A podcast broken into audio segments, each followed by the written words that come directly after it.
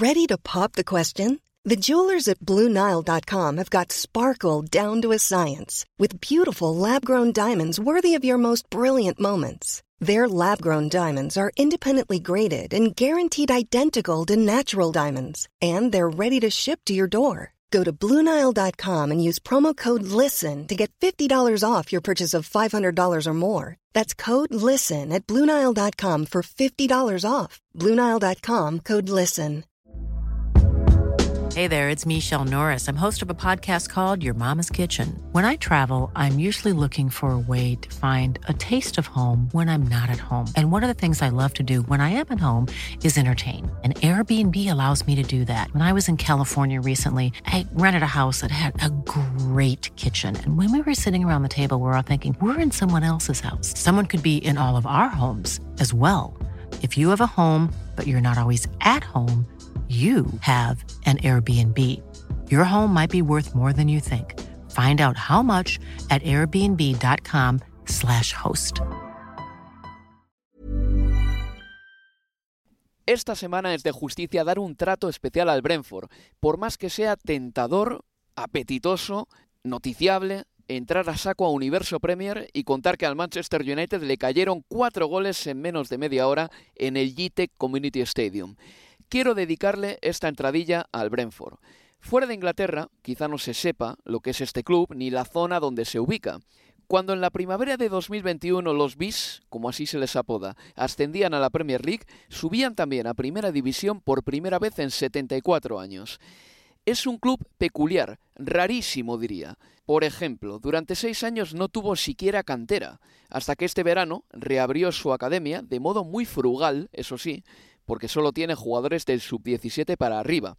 Es un club rarísimo también porque tienen un sistema de captación de talento muy singular, basado en estadísticas y datos para encontrar el Whispering Talent, el talento silente, como lo llamó en su día Rasmus Ankersen, el codirector de fútbol del equipo. Y además de su singular modelo, es que el Brentford no está ubicado siquiera en una zona muy, muy, muy futbolera, está radicado en el oeste de la ciudad, donde ha habido y hay quizá más tradición por el rugby que por el fútbol. Por ejemplo, el santuario del rugby de Twickenham queda a escasos kilómetros de Brentford, de ese barrio, y en toda la zona hay pubs con carteles bastante jactanciosos que en la entrada alardean de que no emiten fútbol por televisión.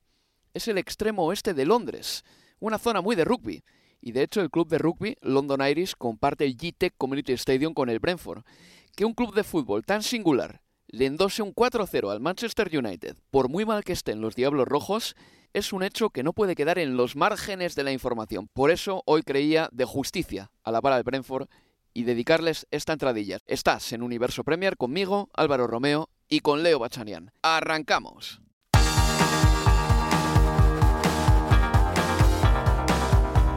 Universo Premier, tu podcast de la Premier League.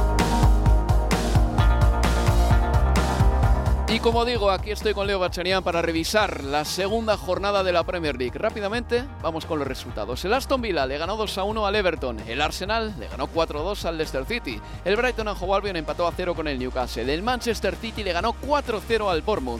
El Southampton empató a 2 con el Leeds United, el Wolverhampton empató a 0 con el Fulham, el Brentford le endosó un 4-0 al Manchester United y ya el domingo el Nottingham Forest consiguió su primera victoria en Premier ganándole 1-0 al West Ham United que lleva dos derrotas, por cierto, el equipo de David Moyes y el Chelsea y el Tottenham han empatado a 2 en un partido en el que han saltado chispas no solo entre los jugadores sino sobre todo entre los entrenadores Thomas Tuchel y Antonio Conte. Así las cosas, el líder de la Premier es el Manchester City con 6 puntos, 6 goles a favor y 0 goles en contra. El segundo es el Arsenal con 6 puntos también. Tercero, se lo digo a continuación, es el Brentford, sí, con 4 puntos nada más. Y cuarto es el Tottenham que acaba de empatar en Stamford Bridge in extremis con un gol de Harry Kane. Leo Bachanian, ha sido un fin de semana de muchísimas emociones y te doy permiso para que comiences por donde te, te apetezca, de verdad. Adelante.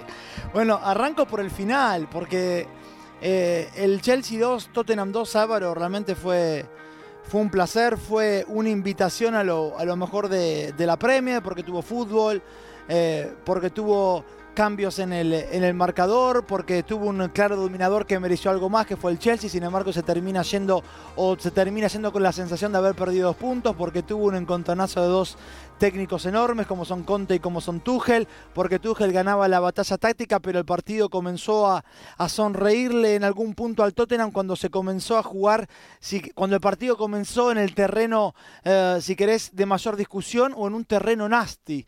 Tan acostumbrados estábamos a lo que decía Mourinho de que el Tottenham era un equipo soft, un equipo de buenos chicos, y yo creo que Conte ha llegado para cambiar también eso.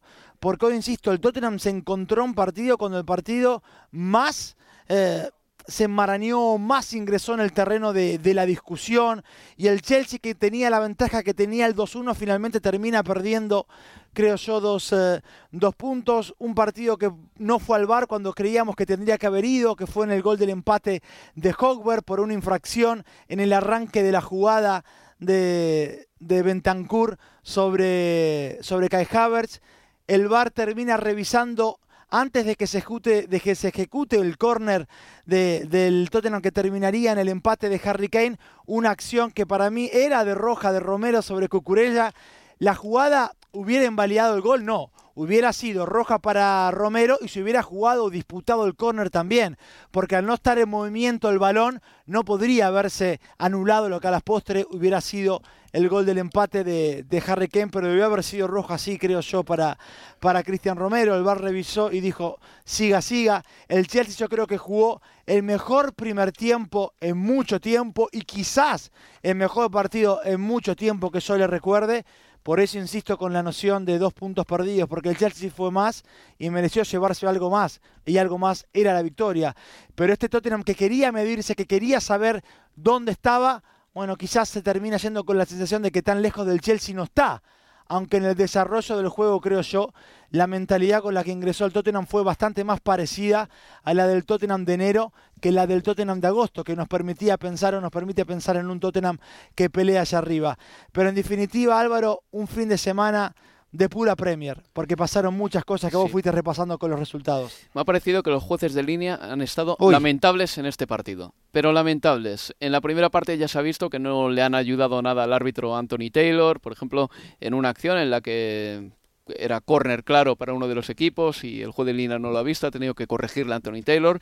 Y luego en el eh, tanto del empate del Tottenham, en el 1-1 de Hosberg, eh, ha sucedido eso que, todos pensábamos que, que no iba a suceder nunca. Que en Inglaterra hubiese corporativismo por parte de los árbitros y que no le hayan dicho a Anthony Taylor que vaya a ver una jugada al bar para ayudar al árbitro. Para mí había una falta clarísima, pero clarísima, de Bentancur a Kai Havertz que ha precedido al tanto del empate de Hosberg y ni siquiera se ha ido al bar a mirarlo. No entiendo cómo desde el bar nadie, le ha dicho a Anthony Taylor que fuese a mirar esa jugada. No, no me entra en la cabeza, de verdad, porque es una falta clarísima del uruguayo. Yo creo que porque evidentemente así en el bar cuando la vieron valoran que, que se lleva, se lleva la pelota de, de, de Tuchel, no de Tuchel, de, de, Havertz eh, en esa acción abajo, que es verdad, llega a alcanzar a, rozar la pelota, pero es que antes se lleva toda la pierna de, del alemán.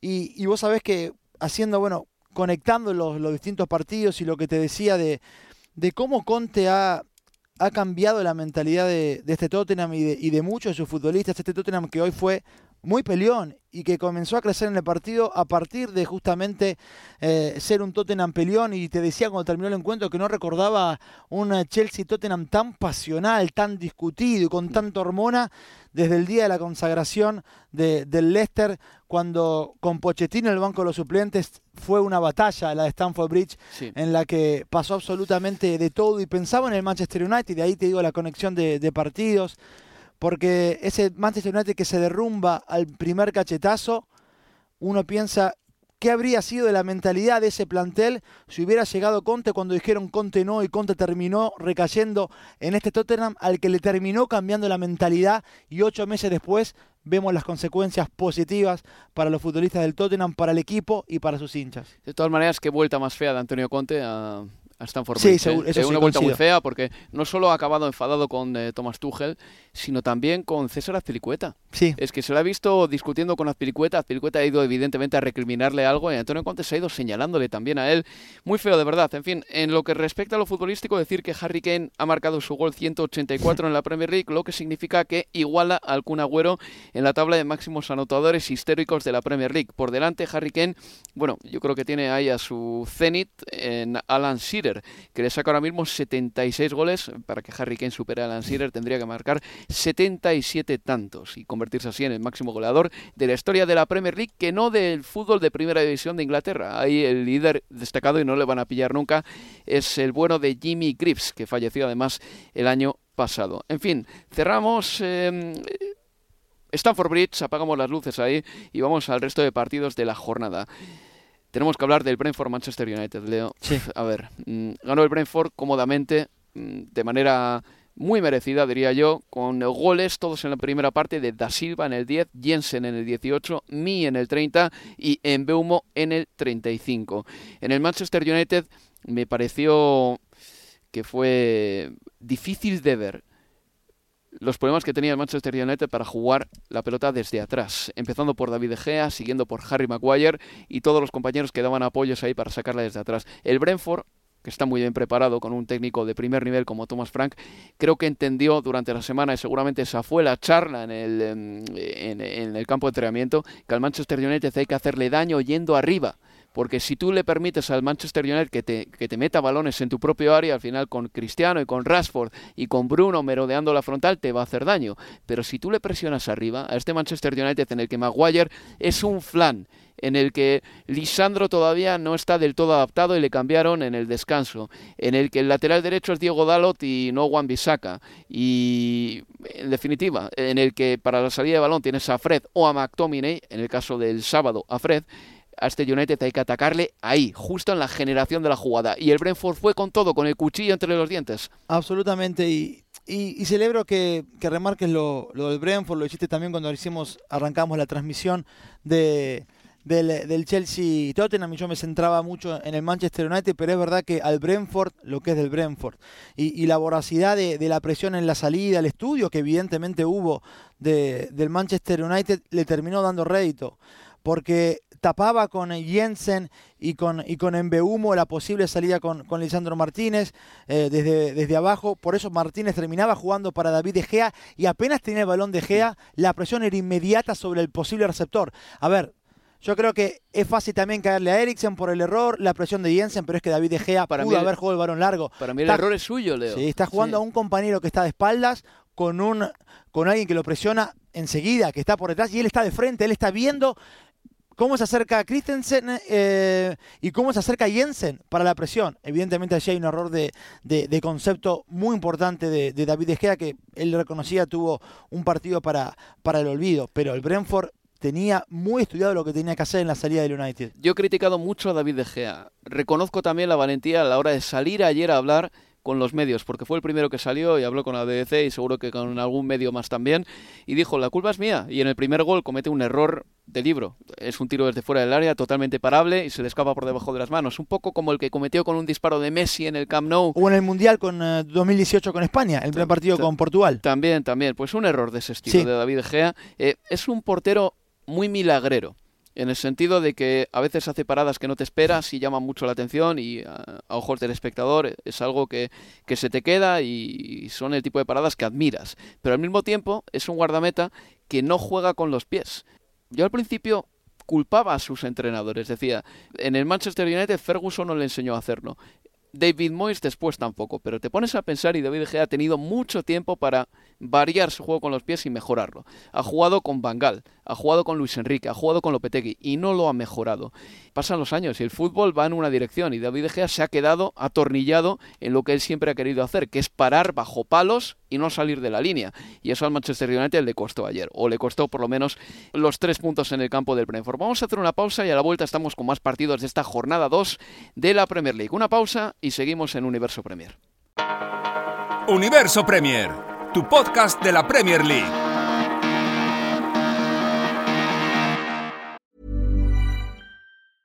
A lot can happen in the next three years. Like a chatbot may be your new best friend. But what won't change? Needing health insurance. United Healthcare Tri Term Medical Plans are available for these changing times. Underwritten by Golden Rule Insurance Company, they offer budget friendly, flexible coverage for people who are in between jobs or missed open enrollment. The plans last nearly three years in some states, with access to a nationwide network of doctors and hospitals. So, for whatever tomorrow brings, United Healthcare Tri Term Medical Plans may be for you. Learn more at uh1.com. Wow! Nice! Yeah! What you're hearing are the sounds of people everywhere putting on Bombas socks, underwear, and t-shirts made from absurdly soft materials that feel like plush clouds. Yeah, that plush.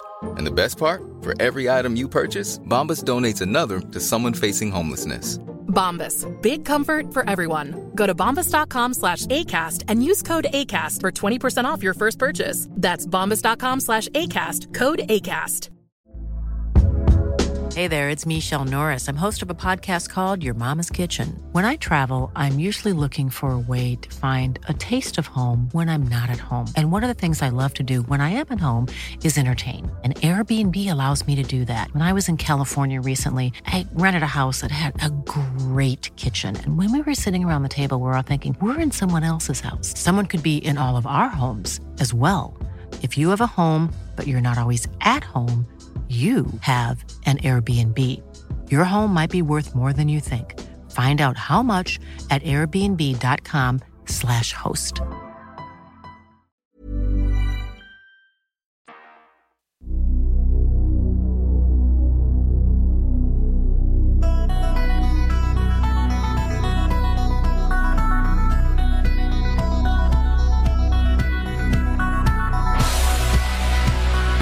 Seguimos en Universo Premier.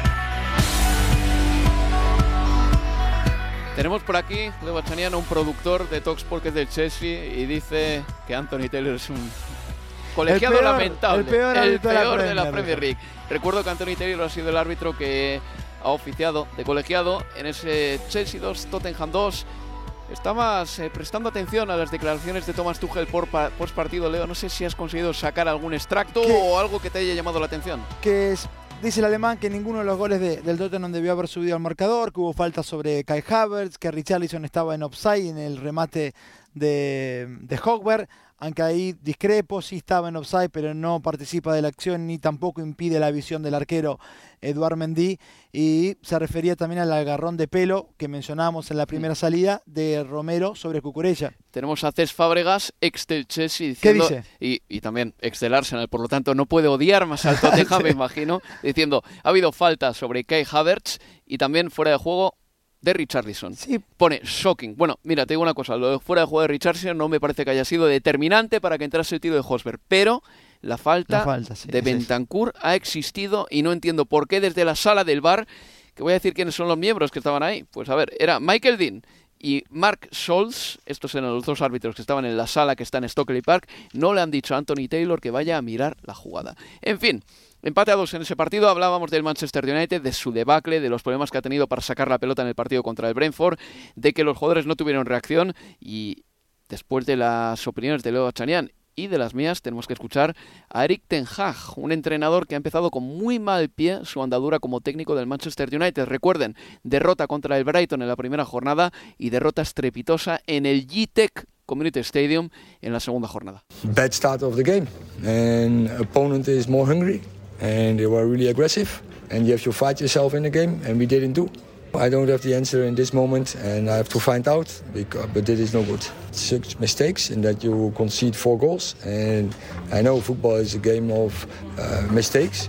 But you have to take a responsibility on the pitch. I don't want to talk about different players. I think this team is good enough uh, to, to beat Brighton, to beat um, Brentford, but we didn't do. So uh, we have to question ourselves. No, I knew, and that is a challenge I, I, I would go. So and it's still there. So there's a challenge uh, I come over, and so we know yeah, we will turn around, but it's going to be a tough battle. That's also clear. Bueno, lo último que ha dicho Eric Ten Hag es que cree que van a dar la vuelta a la situación, pero que va a ser difícil, que sabía dónde se estaba metiendo cuando era entrenador del Manchester United, por eso decía ahí no, en referencia, tú sabías lo- a lo que venía realmente, que el Manchester United estaba así, y más cosas que ha dicho. En primer lugar, que el inicio fue malo, que el oponente estaba más hambriento, que han cometido errores y que los jugadores tienen que tomar más responsabilidades y tienen que hacerse muchas preguntas. Este es el veredicto de Eric Ten Hag. Leo, mm, hemos hablado del Manchester United en conjunto, de la salida de balón de David De Gea, del mal pase a Eriksen.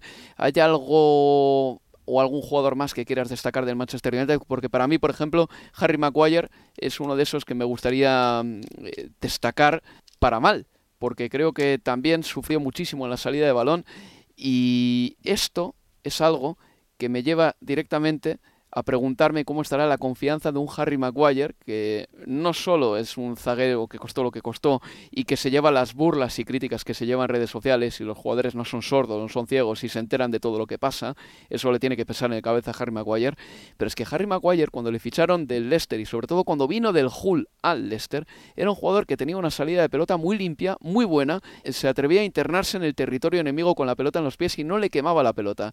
Ha llegado a un punto en el Manchester United ahora en el que para él tener la pelota es una tortura. Pero en términos de, confianza, yo consigo con eso, que es una tortura, eh, sufre los partidos, pero que en términos de confianza no encuentro mayor respaldo que le dio Ten Hag apenas llegó.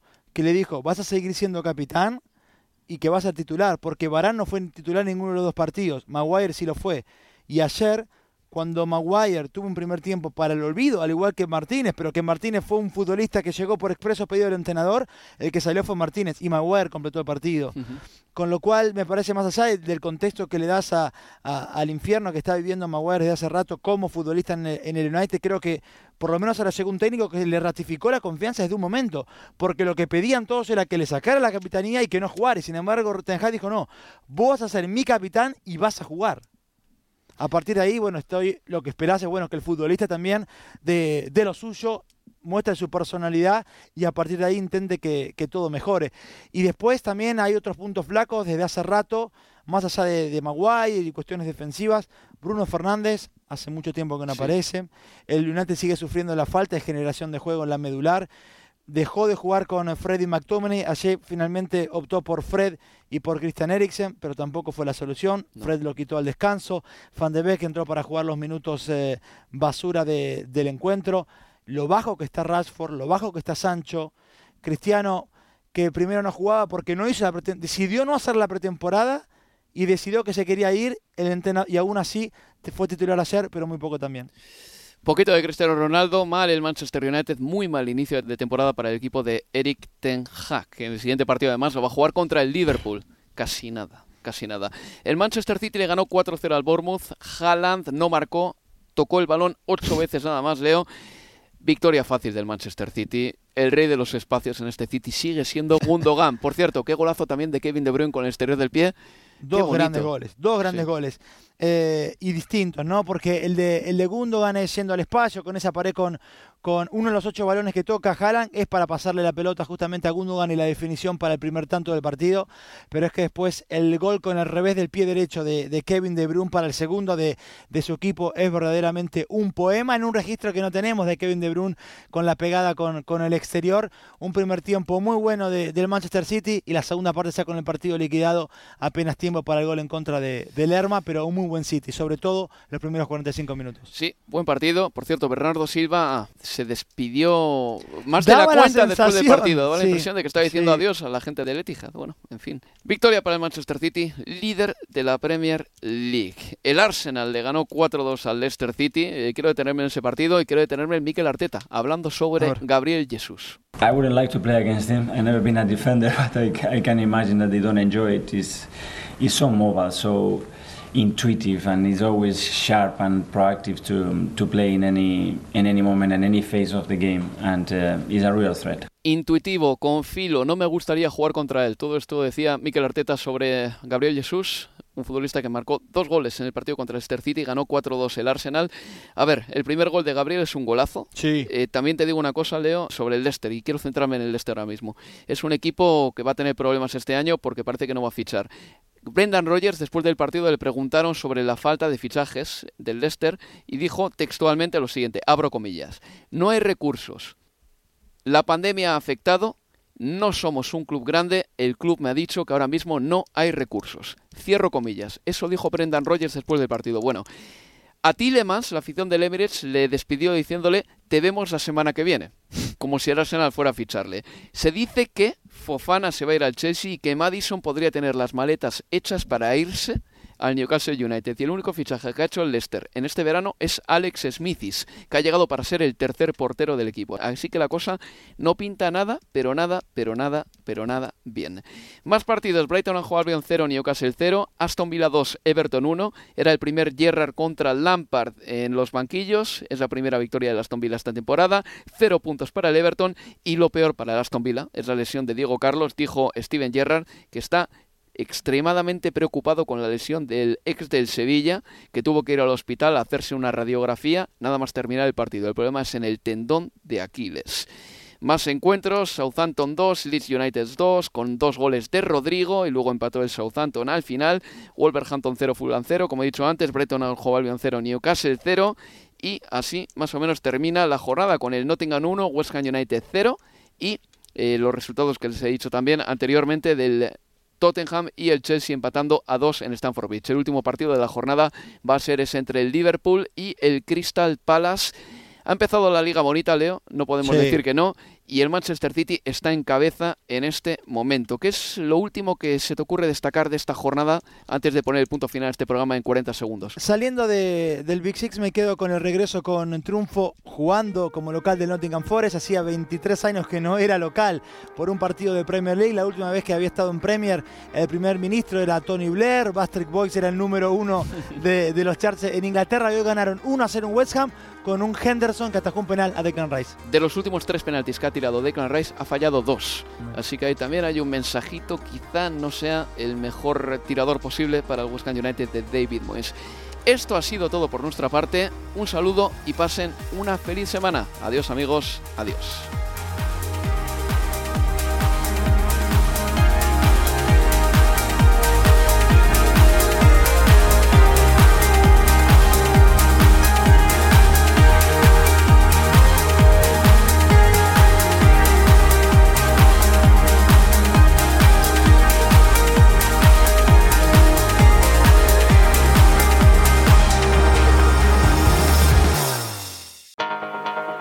Universo Premier, tu podcast de la Premier League.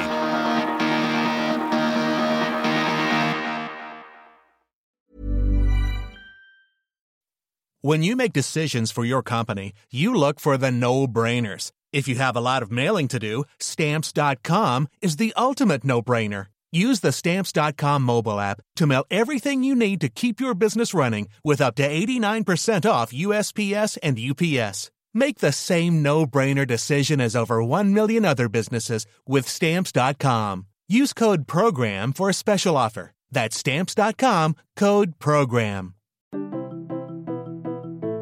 Britain feels broken, but how do we fix it? Westminster just doesn't seem to have the answers, but we have found some people who do. Join me, journalist Becca Hudson, and me, the former MP Ed Vasey, for How I'd Fix. From the price of a pint to the housing crisis, this is the show where we take an alternative look at the problems plaguing the nation. And hear practical solutions from those in the know. Catch new episodes of Howard Fix wherever you get your podcasts. Rebuilding Britain starts here.